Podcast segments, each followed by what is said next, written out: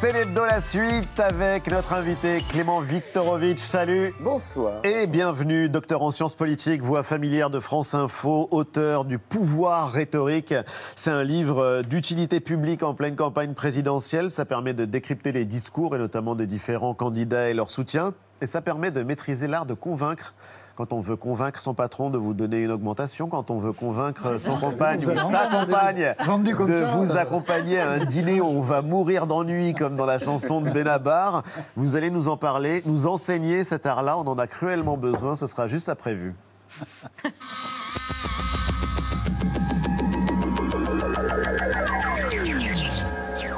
We need more psychology. We need more understanding of human nature because the only real danger that exists is man himself. He is the great danger. And we are pitifully unaware of it. We know nothing of man. Far too little. Rien n'arrête la déforestation de la partie brésilienne de l'Amazonie. En un an, elle a augmenté de 22%, un record pour la plus grande forêt tropicale du monde.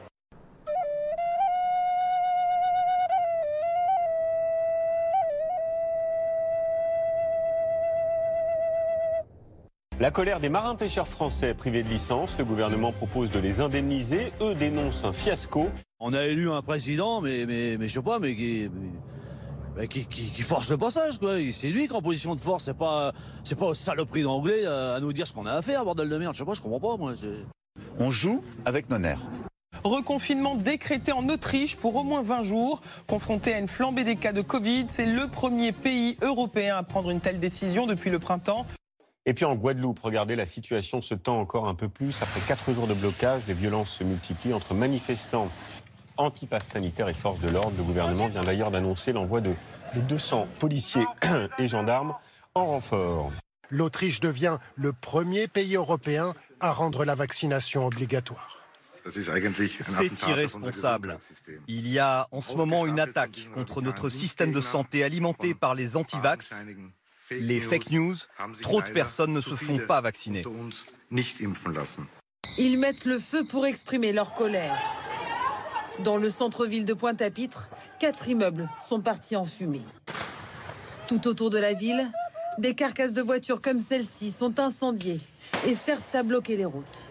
Les groupes d'activistes qui manifestent contre le pass sanitaire et l'obligation vaccinale des pompiers et des soignants sont de plus en plus violents aux Pays-Bas que la police a effectué des tirs de sommation contre des manifestants anti-restriction. À Rotterdam, des émeutes auraient éclaté, des incendies allumés à divers endroits et des feux d'artifice tirés, selon la police, qui annonce que plusieurs personnes ont été blessées. Ça pue, ça pue. Ouais, ça pue. Et là, on a un cas, effectivement, avec euh, Mathilde, d'une jeune fille qui a 16 ans, qui se fait vacciner et qui a des conséquences quand même dramatiques. Mais, mais enfin, enfin je, je, suis désolé, mais moi, je, franchement, j'ai l'impression que mon sentiment, c'est ce que vous êtes en train de faire est totalement irresponsable. Est-ce qu'on peut laisser parler peut-être Mathilde mais, euh, Pardon, est-ce qu'on peut peut-être laisser je parler peux exprimer. Bon, très bien, d'accord. Mais moi, je considère et j'argumenterai que ce que vous êtes en train de faire est irresponsable. Vous êtes en train de lancer le message par cet exemple très particulier qui est terrible pour cette jeune fille qu'il pourrait y avoir un risque généralisé sur les pas jeunes gens de 16 ans de se faire pas généralisé mais qu'il existe. irresponsable. Pas généralisé mais qu'il existe. irresponsable. Les quarantenaires concernés à leur tour par la troisième dose, recommandation de la Haute Autorité de Santé, une troisième dose qui, selon les dernières études, est bien plus efficace que les deux premières réunies. Euh, L'actu? Ah bah, Je vais vous parler du Black Friday avec les meilleures offres justement pour acheter les télés. Non, mais non, je vous parle. Désolé, j'ai vu le, le, défi dans les regards de Marina. Désolé. Non, l'inquiétude. C'est bientôt le retour de l'affreux vendredi noir. Alors Oh. vendez-nous du rêve. On veut un Black Friday noir de cendre. Oh bah dis donc, mais qu'est-ce qui vous arrive? J'aime pas quand tu fais cette tête. Qu'est-ce qu'il a? Je sais pas. Bah, je, je, je, je fais cette tête parce que. hum, Parce que je l'ai vendu, votre maison.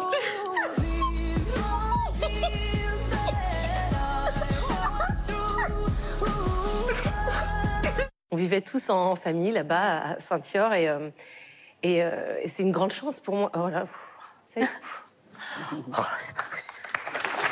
Oh, pardon. Mais non, vous excusez pas, c'est des belles émotions. Mais non, mais... Des tremblements le long de mon dos, je souhaite secousse dans les eaux de mes genoux. Des frissons dans le bas de mes cuisses. J'adore cette vanne. Pourquoi ça C'est gênant. Je suis très gêné. Non mais. J'étais pas Faut que je croque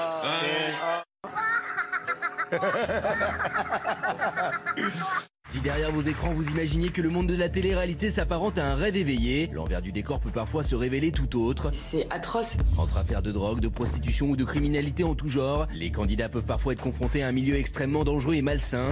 Vous savez qu'il y a une étude aux États-Unis qui vient de paraître, et pour la première fois, les enfants préfèrent devenir influenceurs à astronautes. Et puis les Français sont généreux encore plus que l'année dernière. Malgré un contexte économique compliqué, les dons ont progressé cette année de 7%. Rebonsoir Clément Viktorovitch, ancien de Click et de l'aventure de l'ami Mouloud. Vous êtes docteur en sciences politiques, vous enseignez la rhétorique, euh, notamment à Sciences Po.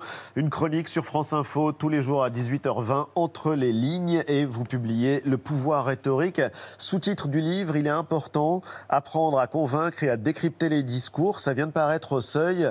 D'abord, définition de la rhétorique, la manière la plus simple possible. Ah bah, ça se définit en trois mots, c'est l'art de convaincre. Donc c'est un art qu'on pratique euh, toutes et tous euh, au quotidien. Euh, Vous citiez des exemples concrets, mais, qui sont très réels. Négocier son salaire, c'est de la rhétorique. Discuter avec ses amis de la prochaine destination de vacances, c'est de la rhétorique. Une scène de ménage, hélas, c'est de la rhétorique, pas toujours la plus subtile qui soit, mais c'en est une. Et puis bien sûr, la politique est tissée de rhétorique. Nous sommes chacun, chacune exposés à de la rhétorique à chaque fois que nous allumons notre télévision, que nous soyons face à une publicité ou face au discours d'un candidat. Et c'est à travers cette rhétorique qu'il faut lire, lire entre les lignes, lire en filigrane des discours pour être capable de nous forger la ville plus éclairée qui soit. Et on va en parler justement, euh, il y a plusieurs exemples que vous prenez, mais elle peut aussi être enseignée pour le pire, évidemment. euh, L'art de convaincre, il peut euh, permettre de manipuler, par exemple. Bien sûr. Donc c'est aussi un risque. Ça n'est pas qu'une vertu démocratique, l'art de convaincre. Mais c'est ça qui est terrible, c'est que la rhétorique, elle peut être mise au service euh, du meilleur comme du pire. Encore faudrait-il que nous soyons capables de définir le pire et le meilleur. Et les pires atrocités ont pu être commis par des individus persuadés, dans leur logique pervertie, de faire le bien. Et c'est pourquoi la seule solution éthique à la rhétorique, c'est de la mettre à la disposition de tous et Oui. de toutes. Pour vous, ça devrait être enseigné, mais de manière vraiment générale. Ah Oui, bah moi, c'est la, la- la seule proposition politique que je me permets de porter, c'est celle-là. C'est de dire que euh, la philosophie aujourd'hui est enseignée en classe de terminale. Pourquoi ne ferions-nous pas une année de rhétorique pour euh, tous les lycéens et toutes les lycéennes en première? Et en fait, qu'est-ce que ça permettrait? Ça permettrait que nous soyons toutes et tous à égalité. Parce que la rhétorique, c'est une arme, c'est un pouvoir. Certains en disposent parce Ouais. que leurs parents étaient euh, avocates, avocats, Ça peut professeurs. être un instrument de domination. Absolument, parce qu'eux-mêmes ont fait euh, une étude, des études dans une grande école. Donc, ils disposent de cette arme qui leur donne un pouvoir sur autrui, sur leurs interlocuteurs, un pouvoir sur la société. C'est pas un hasard si aujourd'hui les hommes et les femmes politiques viennent de milieux où on enseigne, où on apprend la rhétorique, que ce soit sur les bancs de l'école ou sur le tas. Et donc, donner la rhétorique en partage, c'est remettre ce pouvoir entre les mains de toutes et de tous. Et l'idéal vers lequel cela conduit, il porte un nom, c'est une société démocratique, une société où on a toutes et tous les mêmes armes et la même possibilité de faire porter notre voix. Et justement, puisqu'on vit un moment démocratique important, une campagne présidentielle, une campagne formidable, dirait Jean-Michel euh, Apathy, connaître le fonctionnement de la rhétorique, donc c'est indispensable pour pouvoir décrypter les discours politiques et vous montrer la manière dont ça fonctionne. C'est ça qui est intéressant, c'est de décrypter la mécanique comme on démontrait un moteur en fait. Oui, je crois. Et ça, finalement, c'est un constat qui a 2500 ans. Platon, déjà. Oui, c'est ça qui est génial, c'est que Aristote et Platon, ça fait 2500 ans et ils permettent de comprendre ce qui se passe aujourd'hui lorsque euh, Éric Zemmour ou Emmanuel Macron prennent la parole. Mais bien sûr, encore aujourd'hui, et la critique de Platon de la rhétorique, qu'est-ce que c'est? C'est de remarquer que les discours, quand ils sont portés en assemblée et qu'ils visent à accumuler euh, du pouvoir, euh, du prestige ou des richesses, les discours se voilent, sont trompeurs, sont potentiellement manipulatoires, ils peuvent égarer l'auditoire. Et donc, on a le même problème aujourd'hui. On voit bien que les discours politiques ne sont pas transparents, que les propositions qu'ils portent ne se présentent pas à nous nus. Et nous avons besoin d'être capables de lire entre eux eh bien, les discours trompeurs qui peuvent nous égarer, nous manipuler parfois. Et là, c'est la sur saison des discours politiques par excellence, à cinq mois de la présidentielle, euh, évidemment. Qui maîtrise le mieux la rhétorique parmi les responsables, les leaders politiques aujourd'hui? Bah alors, euh, ça, ce qu'on peut, ce on peut répondre en disant que si on arrive à ce niveau-là, euh, au niveau de se présenter à l'élection présidentielle, c'est déjà qu'on a une maîtrise de la rhétorique qui est extrêmement solide. On verra bien euh, à la fin de la campagne qui est celui ou celle qui l'aura le mieux maîtrisé, parce que la rhétorique, c'est ce qui permet de, de, justement de transformer les opinions. Il y a un exemple qu'on peut prendre, c'est Jean-Luc Mélenchon. Jean-Luc Mélenchon, alors indépendamment de ce qu'on pense de ses idées, parce que c'est pas du tout mon problème à moi, mais indépendamment de ce qu'on pense de ses idées, on dit souvent qu'il est un grand rhéteur. On pourrait en débattre, mais ce qu'on observe, c'est que dans toutes les campagnes qu'il a menées, il part d'assez bas dans les sondages et puis il parvient à convaincre ses électeurs. La rhétorique, c'est cela, c'est réussir à transformer des non en oui, à transformer des personnes qui n'étaient pas convaincues à des, individus qui le sont. Comment on transforme le plomb en or? Est-ce qu'il y a des clés ou des, des trucs ou des techniques euh, un peu concrètes du coup? Qui ah puisse euh, aider à mieux lire ou mieux décrypter un discours politique.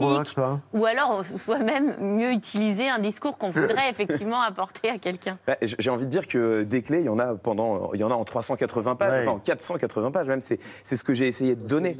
Là, en fait, c'est difficile de répondre à cette question, mais pourquoi? Parce que en fait, je vois bien la question qu'il y a derrière. Et, et, Ali, vous le disiez, est-ce qu'il existe une formule magique qui transformerait non pas le plomb en or, mais les noms en oui? Est-ce qu'il y a une alchimie de la rhétorique? Est-ce que vous avez des alchimistes et la réponse est non. C'est-à-dire qu'en en fait, on voit bien que la rhétorique se tisse de mille et un conseils, de mille et une petites choses qui, mises bout à bout, vont permettre de devenir plus convaincants. Ça se passe dans les émotions qu'on mobilise, dans les mots qu'on choisit. Ça se passe même dans les, dans les. Alors, ça se passe évidemment dans notre posture, la musicalité de notre voix, mais jusqu'aux sonorités de nos mots que nous cherchons à accorder. Et donc, dans le livre. Ça, on va y venir parce qu'il n'y a pas que les mots, il y a aussi les attitudes, il y a les visages, il y a le style. Mais vous Jean-Michel, vous vouliez. Tout à l'heure, en euh, évoquant le discours politique, qu'il fallait lire entre les lignes et puis dévoiler ce qui était caché. Il n'y a jamais de sincérité dans le discours politique. Tout est euh, cynique, calcul, euh, on cache, on trompe.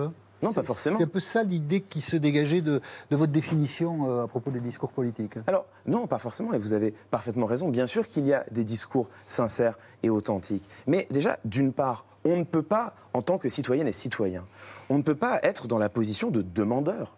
On ne peut pas se contenter de demander très poliment et très gentiment aux responsables politiques si, s'il vous plaît, vous voudriez bien vous adresser à nous de manière sincère. Non, euh, il nous faut être capable de décrypter les discours quand ils ne sont pas sincères. Donc c'est pour ça que le pouvoir. Mais certains discours sont sincères. Mais bien sûr, il sont... une question piège. Mais alors, je vais. Non, parce qu'il le fait justement. Il faut qui le dire, Qui est le plus sincère aujourd'hui sur la scène politique? Ah bah alors, ça... Qui est le, le rhéteur, d'après vous, le plus sincère, puisque vous les regardez je vais répondre en deux temps. Déjà, la première chose, c'est que. J'ai peur il, que vous ne répondiez pas. Il ne bah, euh, je vais commencer par répondre en disant que non, bien sûr, je ne répondrai pas. il ne, il ne m'appartient pas à moi de décider qui est le plus sincère, mais j'irai plus loin. Parce que ça n'est pas parce qu'un rhéteur est sincère qu'il ne nous manipule pas. Euh, j'explique dans le livre, j'ai un chapitre entier consacré aux émotions. Et je montre que quand nous sommes saturés d'émotions, eh bien, et ça c'est des, résultats de la, de la recherche en psychologie cognitive, quand nous sommes saturés d'émotions, nous avons de plus en plus de mal à mobiliser nos facultés critiques. Dit autrement, les émotions peuvent nous rendre euh, plus vulnérables au discours. Un orateur ou une oratrice qui serait extrêmement sincère, mais qui dans sa, dans sa sincérité nous inonderait d'émotions nous retire en quelque sorte une partie de notre liberté de ne pas être d'accord avec lui ou avec elle. Et donc, même face à un discours sincère, on a besoin, nous, d'avoir toutes les armes pour lire à travers, pour être capable de le mettre à distance si nous en avons besoin. À la fin des fins, la seule chose qui compte, c'est que chacun et chacune, individuellement, nous soyons capables de nous prononcer en toute liberté sur les discours qui nous sont soumis. Et il faut euh, vous lire pour euh, voir euh, celui qui utilise délibérément la tromperie et le sophisme, celui qui utilise le paralogisme qui veut pas faire le mal, mais qui le fait malgré lui. Mais euh, d'abord, Mélanie, il y a les mots de la campagne. Mm. Avec des on mots... est en pleine campagne présidentielle, une campagne formidable. Mais là, c'est pas formidable. Mais c'est pas le mot formidable, là, en l'occurrence. Ça pourrait d'ailleurs, mais euh, des mots, un mot pour le coup adoré par les uns, honni par les autres. Je pense au mot bienveillance. C'est un mot euh, qui a fait euh, son apparition de manière peut-être un peu contre-intuitive parce qu'on est quand même en plein milieu de discours assez euh, radicaux, voire extrémistes. Et donc, étonnamment, ce mot, pour le coup. Enfin, étonnamment, c'est vous qui nous avez dit que c'était le mot qui s'imposait dans la ben campagne. parce qu'on le repère aussi, et tu vas voir, particulièrement apprécié, de la Macronie. Presque un concept. La seconde chose que je voudrais vous demander, c'est d'essayer ensemble de continuer à être bienveillants. Et souvenons-nous que le président de la République, pendant la campagne de 2017, nous demandait toujours d'être bienveillants. Alors la bienveillance, c'est avant tout un combat intérieur. La bienveillance, c'est une discipline. Bienveillance avec l'opposition. Nous devons être bienveillants, bienveillantes avec la presse. C'est la bienveillance entre nous. Restons bienveillants. Bienveillance à tous les étages. C'est quoi une stratégie euh, finalement euh, politique euh, lexicale? Parce que même en 2017, déjà Emmanuel Macron, son entourage utilisait hein, Mm. ce, ce mot-là. Bon, ce mot, il est, le, le mot de bienveillance, il est merveilleux. Alors on observe qu'il vient de la rhétorique managériale. C'est dans les entreprises où on a commencé à jongler avec le mot de bienveillance et on mettait de la bienveillance partout. Il s'est imposé dans la campagne de- d'Emmanuel Macron en 2017 et là, effectivement, il revient. Pourquoi ce mot est-il intéressant? D'une part parce que c'est un concept mobilisateur. C'est-à-dire que c'est un mot positif avec lequel il est impossible d'être en désaccord. Hmm. Mm. Si moi je vous dis, mais enfin, euh, soyons bienveillants, personne ne peut me répondre, ah non, désolé, moi c'est plutôt la malveillance qui est- que, que je, que je préfère. Si, si, c'est si. Oui, oui, oui, Ça, ça existe. Dans, les milieux c'est de un- l'entreprise, c'est- ça C'est existe. un mot qui muselle l'interlocuteur. On ne peut pas être en désaccord avec lui. Et pourtant, il porte un discours derrière. C'est-à-dire que la bienveillance est utilisée pour dire attention, on peut discuter, mais faisons-le poliment. Euh, et au fond, derrière la bienveillance, on désarme, on disqualifie toutes les critiques radicales d'un système. Or, on a le droit de porter une critique radicale. On a le droit de porter une critique qui ne soit pas bienveillante, qui soit sévère, dure. Bien qui sûr, soit on en parlait tout à l'heure d'ailleurs de la radicalité. Mais ce qui est frappant, c'est qu'il y a une langue macroniste, ce qu'on découvre, et c'est euh, une langue qu'on peut apprendre comme une langue étrangère. Je ne sais pas, mais en tout cas, le président de la République utilise très souvent euh, l'expression de bon sens. Oui. De bon sens pour euh, euh, asseoir euh, ses idées, ses paroles, ses discours. Euh, exemple. Tous les entrepreneurs me disent peiner à recruter aujourd'hui. Au moment où 3 millions de nos compatriotes se trouvent encore au chômage, cette situation heurte le bon sens. Analyse de texte Bah, C'est intéressant. Le, le bon sens, c'est exactement comme la bienveillance. C'est un concept mobilisateur. Personne n'osera se mettre contre le bon sens. Il muselle ceux contre lesquels il est utilisé. Et pourtant, ce que vient de dire Emmanuel Macron, là, c'est un discours qui a toute l'apparence de l'évidence. C'est le rôle du bon sens. Convoquer pour soi le bon sens, c'est convoquer les évidences. Et ce qu'il dit, moi, je ne dis pas que c'est faux, que c'est vrai. Il ne m'appartient pas. Ce que je dis, en revanche, c'est que c'est discutable. Quand on dit aujourd'hui, on a du mal à recruter et on voit bien que euh, euh, il y a des millions de chômeurs, ça ne fonctionne pas. Bon, peut-être, mais on peut remarquer que la DARES, par exemple, qui est l'organisme statistique du ministère du Travail, explique qu'il y a presque aucun chômeur qui aujourd'hui refuse un emploi, que c'est un fantasme. Pôle emploi lui-même disait que les chômeurs qui refusent des emplois sont marginaux. Et on peut finir en remarquant qu'il y a 300 000 emplois qui sont inoccupés, certes, mais aussi pour des raisons géographiques. Il y a des zones géographiques où il y a euh, trop de chômeurs et pas assez d'offres d'emploi, d'autres où il n'y a pas assez de chômeurs, enfin pas de chômeurs fort heureusement, et, et trop d'offres d'emploi. Bon, donc euh, ce qu'on voit bien, c'est que tout ceci s'explique, et Emmanuel Macron utilise le bon sens pour dire c'est évident, il faut réduire les allocations chômage. Alors que ça, ça se discute. Mais si on se laisse museler par le bon sens, on ne rentre même pas dans le débat. C'est une ça arme qui est assez rhétorique. génial en fait quand on vous lit, c'est qu'on se dit que derrière les mots, derrière la rhétorique, il y a la réalité et très souvent euh, elle est masquée justement par l'utilisation de certains mots. Autre exemple? Alors, autre exemple, parce qu'on apprend plein de mots en vous lisant, et moi j'ai donc découvert l'hypotypose. Euh, l'hypotypose, c'est cette capacité à décrire une scène de façon si frappante qu'on croit la vivre. La preuve par l'exemple, encore une fois, au mois de septembre dernier à Fréjus, Marine Le Pen évoque la situation des femmes qui ont du mal à vivre dans certains quartiers. Voyager en transport les yeux baissés, en évitant de croiser le regard de quiconque. S'enfoncer dans ses vêtements pour ne pas être vu. S'isoler avec des écouteurs sur les oreilles pour disparaître de la liste des cibles. Marcher en hâtant le pas dans les couloirs de la gare pour ne pas être pris à partie. Rentrer chez soi en regardant derrière, en changeant de trottoir, en contournant certaines rues. Alors, ce qui est intéressant, c'est qu'on découvre que d'abord, une description n'est jamais neutre. Et là, typiquement, on est vraiment dans le registre de l'émotion et de l'affect euh, avec euh, cette formule de, j'arrive pas à le dire à chaque fois, l'hypotypose. Oui, l'hypotypose. De Y, euh, mot qu'on triple au Scrabble. Euh, en fait, un, un mot compliqué pour désigner une figure simple, c'est la figure de la description Ouais. riche. Quand on lit Émile Zola et qu'on a le sentiment d'avoir ce qu'il décrit euh, sous les yeux, dans le nez, presque sous les mains, qu'on presque- qu'on peut presque toucher euh, ces descriptions, c'est de l'hypotypose. Et qu'on s'ennuie au bout de 50 pages de description Alors, d'un salon. Ça, ça, c'est- Mais ouais. ça, ça peut être le problème. Euh, Marine et ça, Le Pen, je, elle beaucoup, Je hein. reconnais là au bonheur des dames où effectivement ça, ça peut être un peu long. Marine Le Pen l'utilise beaucoup, mais pourquoi? Parce que l'hypotypose, c'est une arme politique, elle permet de rendre palpable ce qu'elle décrit. Et ce qu'on peut palper, on peut se le représenter, on l'a sous les yeux, on l'a à l'esprit, et ça crée des émotions. Et l'hypotypose, c'est vraiment, d'ailleurs, c'est une des figures les plus utilisées par les avocats et les avocates, c'est l'une des figures les plus émotionnantes qui soit. Et quand Marine Le Pen, elle se lance dans une longue description, description comme cela, qu'est-ce qu'elle fait? Elle mobilise à plein notre émotion, en l'occurrence la peur. Et ça, c'est intéressant, parce que la situation qu'elle décrit, moi je ne dis pas qu'elle n'existe pas, au contraire d'ailleurs, elle existe. Mais la manière dont elle en parle, n'est pas neutre. Et en parler ainsi, en, en suscitant la peur, ça nous rend vulnérables à son discours et on a de plus en plus de mal à être en désaccord avec elle. Encore une fois, c'est pour ça que je dis qu'il faut apprendre la rhétorique, parce que on a le droit de choisir de se laisser convaincre par ce que dit Marine Le Pen, mais pour choisir de se laisser convaincre, encore faut-il lire entre les lignes pour garder tout notre esprit critique. Jean-Luc Mélenchon, on en parlait tout à Voilà, l'heure, et autre figure de Jean-Luc style. Mélenchon, connu, vous le disiez, Clément, pour son talent oratoire, pour les images aussi qu'il a l'habitude d'utiliser. Vous vous souvenez peut-être euh, d'une de ses expressions pendant la dernière campagne en 2017. pudeurs de gazelle. Pudeur de gazelle, exactement. Autre exemple, cette semaine, lors d'une rencontre à l'ESSEC, une euh, grande école de commerce. Bon, on ne vit pas dans le même monde.